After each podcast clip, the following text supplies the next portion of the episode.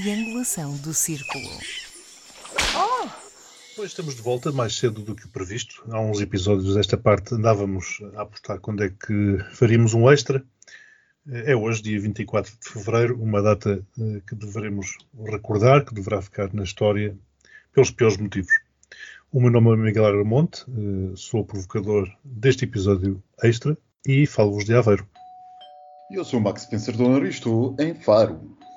Eu sou o Daniel e estou em Almada. Muito bem.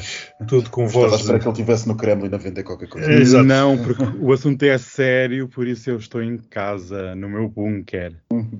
Tudo com voz de caso. Vamos então falar um pouco dos acontecimentos destes últimos dias. Se calhar começaria por segunda-feira, apesar de que tanta coisa aconteceu de segunda até hoje. E hoje, então, esta madrugada foi o que se viu. Hoje, um amigo meu mandava uma mensagem porque tinha ouvido o episódio e ele dizia: Parece tão distante, as coisas estão a andar com uma velocidade impressionante. Mas segunda-feira, Putin fez aquele discurso, algo hitleriano, eh, apesar de algumas pessoas considerarem esta comparação com Hitler eh, demasiado exagerada. No entanto, eu não vejo, eu não deixo de ver aqui alguns paralelismos, quer em algumas justificações que ele foi apresentando, até que depois eh, as justificações viraram um pedido de ajuda de umas repúblicas fantoches, quer até da forma, faz recordar a É Blitzkrieg, Blitzkrieg. da forma como Hitler eh, invadiu a Polónia, eh, recorda-me a forma como Putin fez este- esta invasão eh, vergonhosa. Max, queres eh, começar? Eu devo dizer que isto, sobretudo para mim, para o Daniel, uma vez que o, o Miguel conseguiu, eh, acho eu, descansar esta noite, para mim, para o Daniel, que tivemos tipo José Rodrigues dos Santos na Primeira Guerra do Golfo eh, a ver tudo em direto, foi uma noite absolutamente surreal. Foi surreal porque eh, a coisa foi bastante mais eh, dramática do que nós imaginaríamos, do que, pelos vistos, qualquer analista das televisões e dos jornais e dos, dos, dos think tanks andou a imaginar nos últimos, nas últimas semanas e meses. Ah, Devem-se recordar que nós aqui andámos a traçar várias possibilidades de planos para a invasão, e uma delas seria ahm, ah, pelo sul, ah, com, depois com isola- com o isolamento de Kiev. Essa foi uma, fui, fui adepto dessa teoria, mas ontem, aí por volta das 4 ou 5 da manhã, rapidamente eu e o Daniel percebemos que a coisa ia ser um autêntico picotado de bombardeamentos pelo país todo. O que nos leva a perceber eh, talvez uma coisa imediata e algumas outras muito mais deduzidas imediatas, mas uma coisa imediata. É óbvio que Putin não tem medo de absolutamente nada neste momento no mundo. Nada. Ahm, ele sabe que não pode haver uma reação militar do Ocidente contra ele diretamente, saberá que isso é, é perfeitamente impossível, impensável, inconcebível, ainda que neste momento já, já tínhamos ultrapassado várias barreiras do impensável e do inconcebível no século XXI. Por enquanto, essa aí a, a testarmos depois de décadas ah, diante dos russos, ah, provavelmente ainda não será tempo de a passar. Mas uh, sanções e o que quer que seja, uh, Putin sempre representou, e aliás, há uma cada vez maior certeza de que tudo isto, mais do que estar preparado, estava já devidamente delineado, delineado e previsto. Portanto, aquilo que choca é perceber, em primeiro plano, a rapidez com que um, a- se está a desenrolar tudo, como tu disseste muito bem, Miguel, e em segundo plano, e acho que está ali um cão, a não ser que seja uh, uma, uma, uma coisa da Rússia, bom, e em segundo plano, po- como uh, é cada vez mais evidente que os planos que os americanos diziam se conhecer são de facto como os americanos diziam saber ser, porque nada falhou. Tem sido um autêntico manual, como se tivesse, como guião de livro, tudo o que os americanos, nos seus mais dramáticos eh, momentos, eh, quiseram dizer que foram acusados por tanta gente, replicou Putin de replicou Putin nos seus dizeres e chamando aos americanos histéricos, está a acontecer. E se de facto está a acontecer tudo o que os americanos disseram que estava a acontecer, então nós temos razões para ficar ainda mais assustados. Porque quer dizer que aquilo que Putin quer é tão simplesmente uma mudança de regime.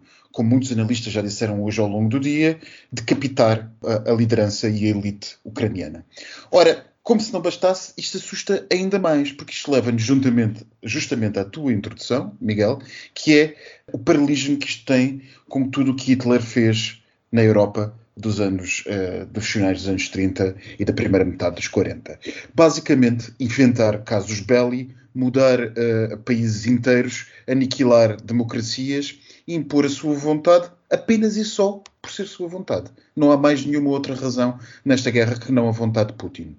A vontade imperialista.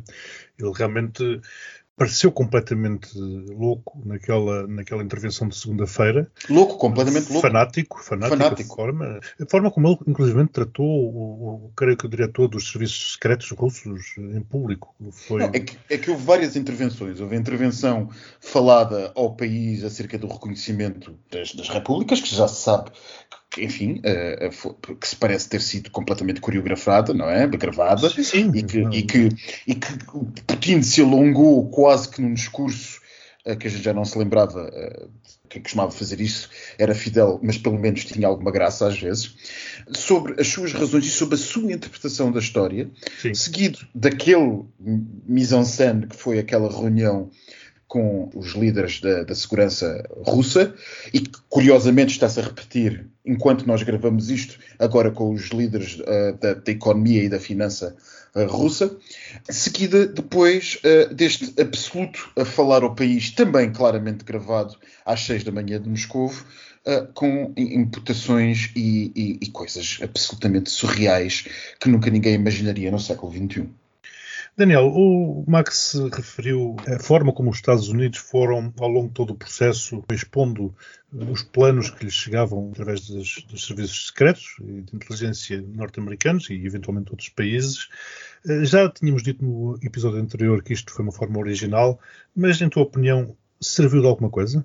Serviu, serviu para mudar a narrativa, porque nós temos uh, recordação que quando foi no Afeganistão uma das grandes críticas que se dizia era que a administração norte-americana não estava preparada para o avanço dos talibã e dos extremistas. E neste caso, querendo a administração criar uma, uma percepção pública mundial daquilo que eram os movimentos russos, até inclusive no discurso que hoje Biden deu, fala em ter tornado público documentos que eram classificados, porque muita desta informação que nós soubemos de táticas de invasão, manobras de divisões militares, teve muito a ver com realmente informação da CIA, da, da Mossad e de outras secretas europeias.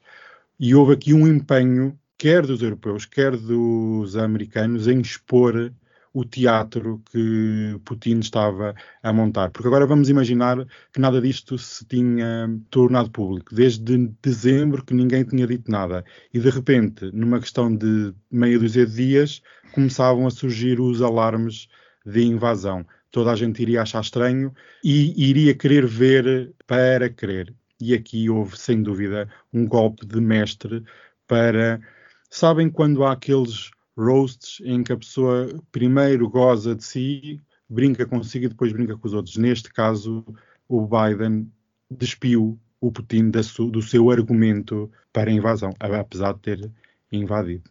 Sim, eu apesar de tudo acho que isto contribuiu para uh, uma união do dito mundo eu já nem vou dizer ocidental, digo do restante mundo quase, quer dizer, tendo a China e eventualmente o Brasil, o mundo contra, contra... E a Venezuela. E a, Venezuela, e a Nicarágua. A Rússia, é? Contra a Rússia. A Venezuela e a Nicarágua uh, e mais uns quantos por aí fora alinhados, alinhados com a Rússia.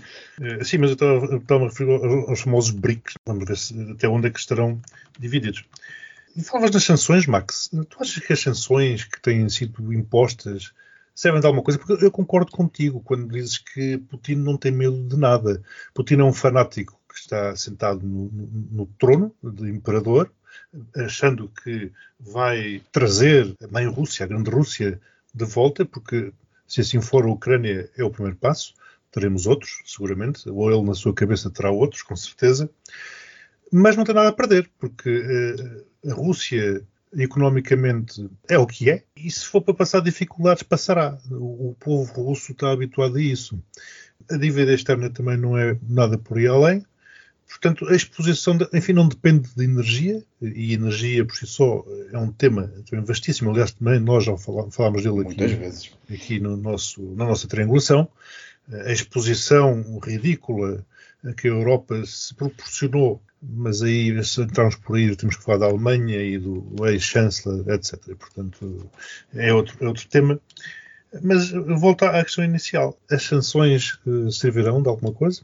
Sem ir já, já, já para a questão das canções, eu acho que é uma coisa que, essencial que nós devemos, aliás, até para o enquadrar, para chamar a este debate, que é aquilo que. Bom, enfim, atenção, eu não sou autobiógrafo, de, não sou biógrafo nem autorizado nem amador de, de Putin, mas há uma coisa que nós já nos, já nos apercebemos, e aliás, isto vai um bocadinho na linha do que alguns dos nossos ouvintes me têm solicitado que nós clarifiquemos.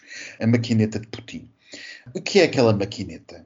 Aquela maquineta é uh, supostamente para limpar o ar de germes e bactérias. Uhum. E ela está sempre uh, pronto para desmistificar o segredo que tanta gente. Ainda hoje, ainda pouco antes, antes, de, antes de gravarmos, recebi uma mensagem a dizer: percebi da maquineta de, através da vossa, do vosso episódio, fiquei completamente obcecado com aquilo e vejo a maquineta em tudo o que é sítio. Pois é.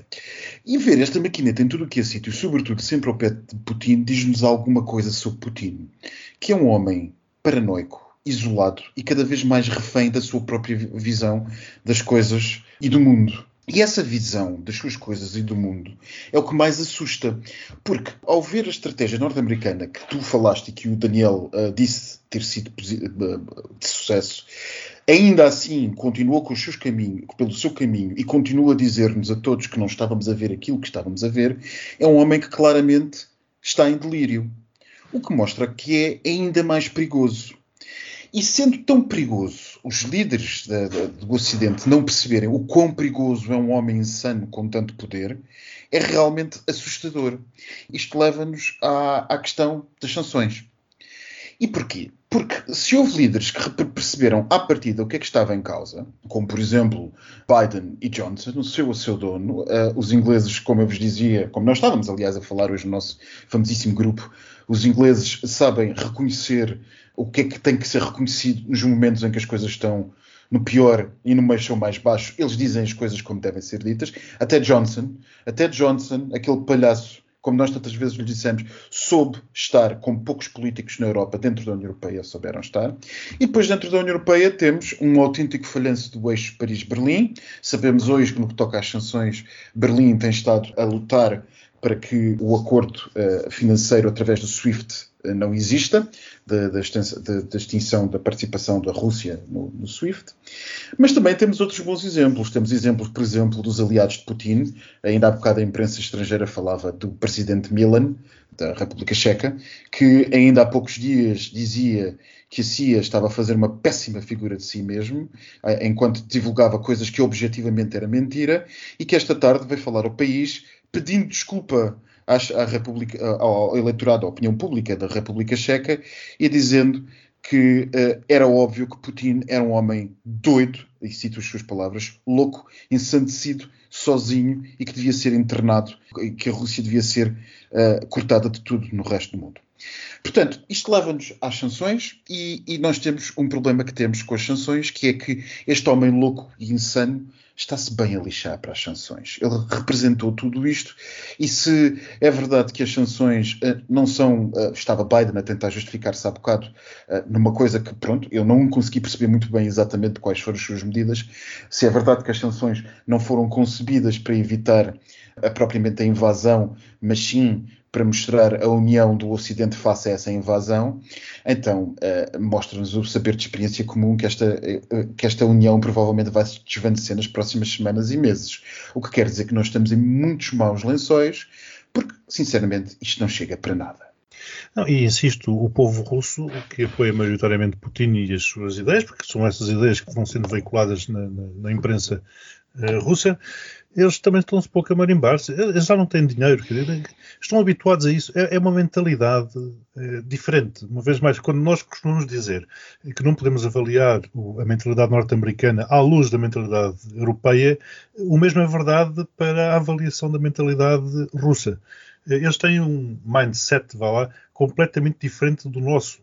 E, portanto, eh, os valores eh, as crenças, eh, a forma de atuar é totalmente diferente. Mas as sanções levam-me também eh, à questão do gasoduto. Terá sido assim tão corajoso a decisão do chanceler alemão em suspender a certificação do, do, do gasoduto? Não, obviamente que não. E como nós tínhamos falado também em off no nosso famosíssimo grupo, o chanceler alemão foi obrigado quase a fazer aquela declaração e só falou primeiro por uma questão de decoro diplomático de não de dar o ar que sempre os, os alemães estavam muito de acordo com a falta de gás no país. Inclusive, as ligações são de tal forma que as sanções não vão isolar, não vão fazer nada. São apenas um, uma migalha numa máquina muito grande. E ninguém fala nas sanções que a Rússia pode impor também ao Ocidente. Porque já, já ameaçou, já ameaçou. Que já ameaçou e nós estamos sempre a dizer, ok, deixa de haver financiamento, deixa de haver exportações russas, etc mas que tipo de armas é que Putin vai querer jogar? Porque estas sanções que nós hoje vimos vão ter uma resposta. A Rússia não deixará de ter uma resposta. Inclusive, quando nós sabemos que a queda da capital ucraniana pode estar por horas e a vitória militar poderá ser garantida em poucas, em pouco mais do que 24 horas. Não sei, amigos, isto está tudo muito. É muito perigoso, como o, Max, como Max diz, porque não sabemos até que ponto o Putin quer ir mais à frente do que a Ucrânia. Vamos ter que ele Kiev cai e vamos ter eh, um governo pró-russo? Eu acho que o Putin está a discursar aí atrás. Eh, Algum Daniel. de vocês tem um apoiante canino. é, o Daniel está, está a ouvir o Putin no discurso. Eh, Max, falaste também na questão europeia, eh, que aparentemente tem sido cada um por si, ou tem havido algumas dificuldades de entendimento. Será o ponto para finalmente se começar a pensar numa federação europeia? Desculpa lá insistir com isto, como sabes, eu sou federalista, e são estas coisas que demonstram que realmente a União Europeia pode ser um, um, excelente bloco económico, mas depois, quando chega à altura eh, da política, da realpolitik, ou mesmo questões relacionadas com aspectos militares, o rei vai nu, foi o que se viu. Já me ouviste várias vezes discutir o federalismo da União Europeia como solução e eu sou um indivíduo que à partida estaria disponível para debater o tema. O grande problema do federalismo da União Europeia é quando nós ficamos presos a meio caminho e não temos nem o bom de um lado nem o bom do outro, só temos o mal dos dois. E esta é a situação em que nós estamos neste momento na União Europeia. Nós não temos força ativa que não é económica e, sinceramente, que força política temos nós neste momento na União Europeia? Mesmo que nos apoiássemos no pilar da força política intergovernamental, não da comunitária em si, vocês viram a péssima demonstração de incapacidade, a péssima, enfim, de incapacidade que Paris e Berlim fizeram nos últimos dias. Exato. Schultz não sabia, não sabia o que fazer. Convenhamos, o coitadinho acabou de chegar à chancelaria e está a levar com, enfim, com aquilo que pode ser uma coisa mesmo muito, muito má. Mas, de qualquer maneira, claramente não sabe o que fazer à vida com o que lhe está a acontecer no colo. E Macron deixou-se deixou levar pela sua própria soberba e foi enganado duas, três e quatro vezes, se necessário for, e mais será por Putin. Portanto, não, não, há maneira de perceber como é que a Europa se poderá entender nisto ou como é que poderá ter relevância no meio disto. Há a questão óbvia e evidente disto tudo. É que o projeto da União Europeia, mais do que sair reforçado, eu, eu creio que corre um sério risco. Porque se, e aliás nós já debatemos no famosíssimo grupo, como estava o Daniel a dizer, se alguma coisa correr mal, como por exemplo Trump voltar à presidência daqui por uns anos, nós sabemos que, que Putin não vai parar. E não ficará por aqui. Putin é um louco. Ponto final, parágrafo. É um ditador com poder. E ele fará o que for necessário para destabilizar aquilo que ele vê como ameaça à sua à manutenção do seu poder, que são, quer queiramos, quer não, os valores ocidentais e a democracia liberal. Eu tinha exatamente essa pergunta alinhada, eh, que era o que poderia estar a acontecer se Trump estivesse na presidência dos Estados Unidos? Bem, eh, sinceramente, nós já vimos o anterior presidente norte-americano a ter duas posições distintas no espaço de 48 horas. A primeira foi que a ideia de pressão sobre a Ucrânia era uma ideia de gênio, eh, etc. agora, uh, no dia da invasão, já veio dizer que era um perigo, que isto sabemos que o presidente também voava ao sabor do momento e o momento é de união e ninguém quer ouvir falar que o Putin é um gênio.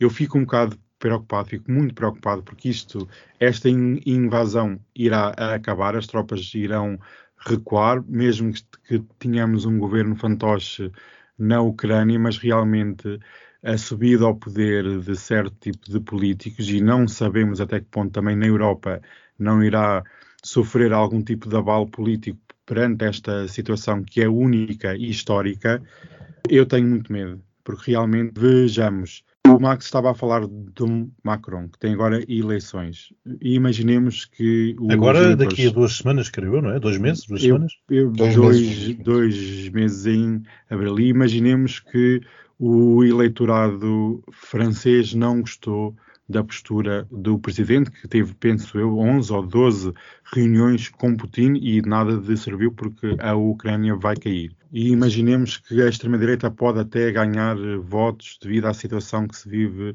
na Europa. Como é que nós vamos. Isto foi uma barreira que foi transposta e nós não sabemos o que é que se passa, o que se passa a seguir. É extremamente imprevisível. Como nós aqui já falámos, com um líder russo que é louco, que não vê o racional e apenas o seu legado e um legado histórico na nação russa, é muito perigoso porque basta pequenos, pequenos acidentes, pequenas situações para mudarmos o total equilíbrio de forças dentro dos países internamente, quer fora. E imaginemos também que na Alemanha há um corte no gás natural e que há privações económicas na maior economia Exato. da Europa. Até onde é o povo atura, não é? Até onde é que o povo atura, Miguel? Exatamente. Vivemos em democracia e as democracias, os, os governos caem, vão e vêm, enquanto os ditadores estão sempre lá, mas nas democracias caem. E quando caem é substituída por alguma coisa diferente. E o diferente, pronto, é que nós não sabemos o que é que é. É realmente, estamos a, a caminhar por, um, por areias movediças, por um pântano, que não sabemos aonde é que isto vai parar, porque ainda nem sequer passámos 24 horas e as placas tectónicas políticas e, e geoestratégicas mudam de hora para hora. É uma coisa que é óbvia. O mundo, uh, até agora uh, baseado no multilateralismo, multilateralismo desculpem, uh, morreu. Já estava agonizante, mas morreu de vez. Sim, eu relembro que a primeira comunicação do Trump ele até fez uma, uma piada de mau gosto relativamente ao México. Poderia adotar uma situação semelhante à fronteira sul do país, é semelhante àquela que Trump, Trump a fazer uma piada de mau gosto, nunca, nunca visto. Nunca visto. Mas tu, Max, no tal famoso grupo, o nosso grupo, eh, creio que ontem, eu não sei porque as mensagens foram tantas, eu hoje, quando acordei às 6 da manhã, eu estive a reler tudo o que vocês tinham escrito até às 5 da manhã. foi, foi a minha que leitura matinal. Foi uma leitura. Mas quantas mensagens é que eram? Para umas ah, não sei, exato. Ou 600. Foi uma leitura que me pôs logo a par do que tinha acontecido durante a madrugada. Mas uh, tu dizias, alguns, Max, que estávamos todos tramados porque esta gente, e por esta gente estamos a falar, estas crápulas que vão ganhando poder uh, no mundo inteiro, vão acabar por vencer esta, esta guerra. Sinceramente, depende do dia em que acordo e a quantidade de depressão que tenho em cima, face à realidade. Mas, sinceramente, sinceramente, nós não vemos como se fecharmos os olhos e pensarmos no que se tem estado a passar nos últimos 15 anos. Nos últimos 15 anos, ponhamos a coisa assim. Uh, não vemos como senão um lento uh, crescimento da força desta gente. E para esta gente entenda-se toda esta teia que está unida nos mesmos, no mesmo interesse, e o mesmo interesse é a derrota da democracia liberal. Lamento colocar isto numa maneira tão manicaísta, uh, que não me é nada típico. Eu costumo ser o primeiro crítico do manicaísmo no que toca à defesa, no que toca ao debate de ideias, mas sinceramente aqui, uh, e não tem a ver com o dia horrível que estamos a testemunhar na Europa, mas tem a ver com aquilo que, que, eu já acompanho há 15 anos, que é o crescimento destas forças, ou mais até, mas permanentemente há 15 anos, que é o crescimento destas forças e as suas ligações justamente à ditadura de Putin. Muito bem, Johnson, hoje a diz ele com todas as palavras, ditador.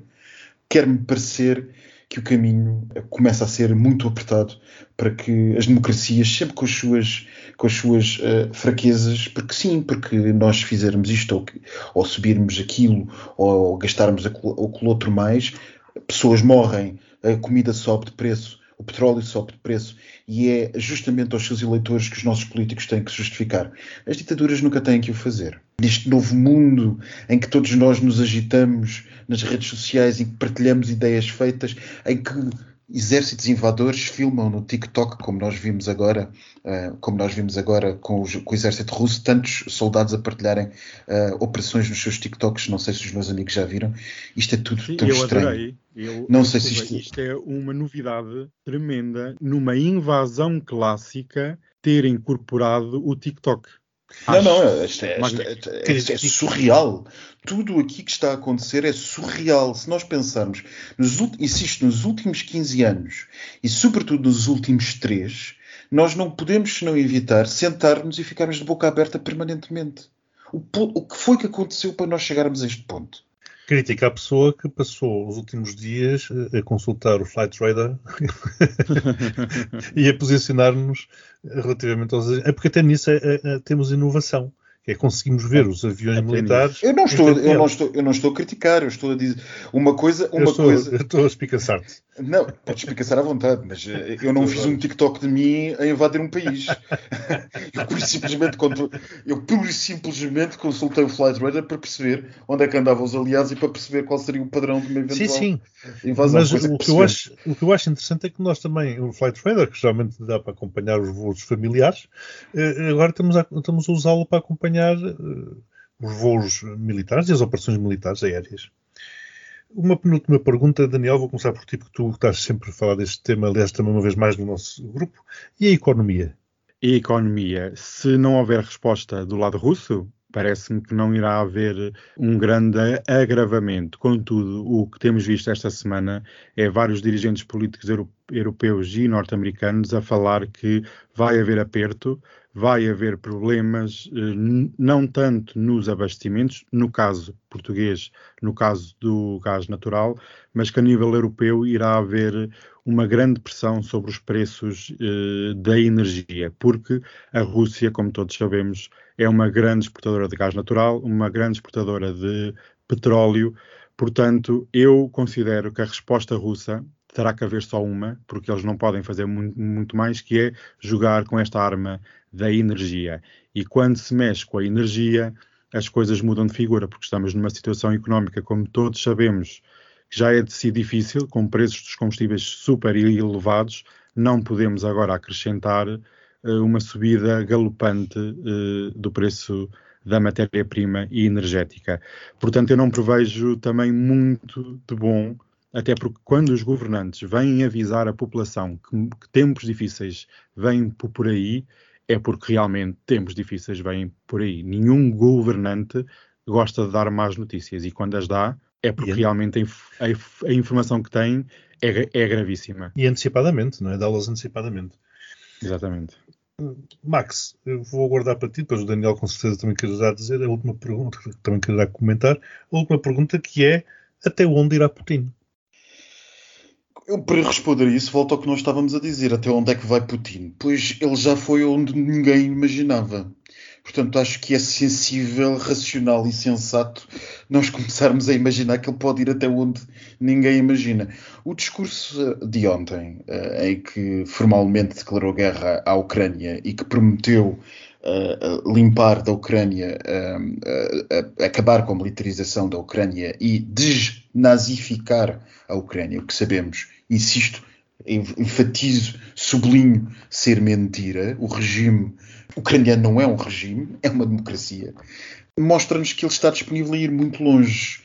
Um, além de que nos manda um arrepio enorme pela espinha, que é o facto de alguém dizer que vai invadir um país para um efeito que implicará necessariamente, quer queiramos, quer não, implicitamente eliminar a elite política, económica e cultural desse país. Portanto, Putin pode ir ainda mais longe do que já foi. E ao ir ainda mais longe do que já foi, é, é legítimo nós pensarmos se ele não poderá ir mais. Até que ponto é que de facto agora que o impossível foi feito e que o inconcebível aconteceu, o que é que, em que é que impede Putin de pegar de si e, e de facto comer, imaginemos, destabilizar parte do Báltico? O quê? Absolutamente nada, se pensarmos. Nada. Nada. Nada. Absolutamente nada. Nadinha. Nada. E nem se diga que é a NATO. O que é que tem a NATO? Ele tem um poder bélico enorme e, pelos vistos, está completamente toldado na sua racionalidade. E o poder bélico que a NATO tem, também a Rússia o tem. Exatamente. Esse é o grande problema. O ultimato emitido por Putin de que, de que a Europa fosse desmilitarizada no seu leste. Não, Ah, sim. na Europa, um dos, uma das coisas que ele propôs Ah, para, sim, para, sim. para tratado, para, para supostamente estancar a situação, coisa que eu também não acredito, mas que ele atirou, como que nós dizemos em português, barra à parede para ver se pegava, era a, a desmilitarização do leste da Europa e o recuo das fronteiras da NATO aos seus originais no ano de 1997, salvo. Salvo erro, era 97 que ele, que ele disse. Isto é inconcebível e inacreditável. É simplesmente inacreditável.